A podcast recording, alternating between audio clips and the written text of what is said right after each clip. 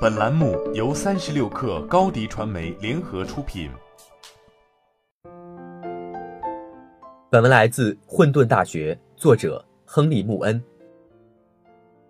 有的时候，一些领导者会去商学院上一些关于领导力和员工激励的课程。我们来到这些课程上，老师第一句话就是要善待你的下属。为什么要善待你的下属？因为领导一个人做不了所有的事情。他需要得力的助手来跟随他一起完成工作。工资固然会让员工努力工作，但是只有当他们满意了、开心了，他们才会真正积极的工作。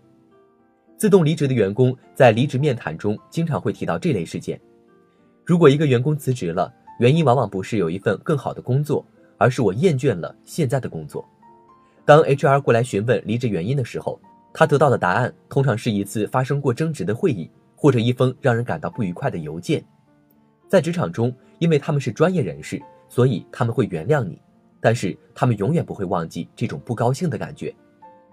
如果你要成为一个好领导，你需要在你的下属里面建立内外群体。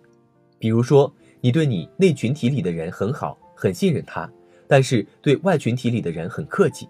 不是说对外群体的人不好，只是相处模式更加正式一些。大家觉得这个理论怎么样？好还是不好？很多人可能觉得不太好，觉得所有人都应该公平对待。但是我要告诉各位的是，事实上，所有的管理者都是这么做的。现实情况是，领导者的时间和精力有限，因此他们应该将精力集中在绩效最优者而非最差者身上。这一模式是有效的，因为外群体受到了激励。举个例子。比尔这个人是很有名的美国橄榄球教练，他把这项理论演绎到了极致。假设听节目的就是我们橄榄球队，你们都是老球员了，比如超级明星大卫，他是我的内群体，我也知道他叫什么名字，我会对他说：“你刚刚吃完午饭，肯定稍微有一点点累，要不去休息一下。”我是非常照顾他，因为他是我的超级明星。那边都是菜鸟球员，那里的人的名字我一个也不认得。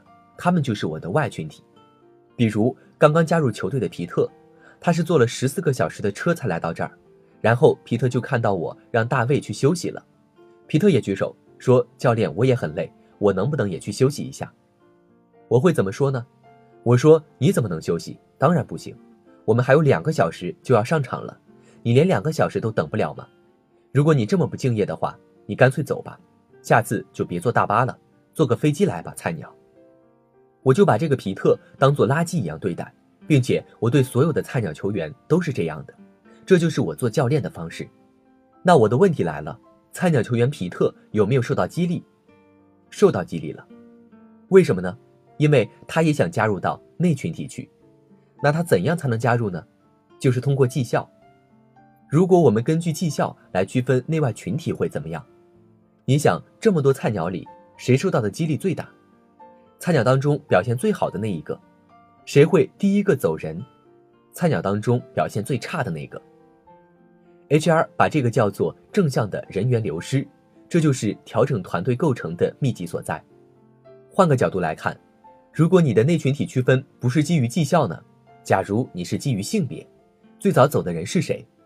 女性里面最优秀的那个。HR 把这个叫做负向的人员流失，所以。内外群体区分，如果不是基于绩效，就是灾难。记住这一点。本期节目就是这样，下期节目我们不见不散。欢迎添加小课微信，微信 ID 是 s u p e r 三六 k 二 super 三十六课，加入我们的课友群，一起交流成长吧。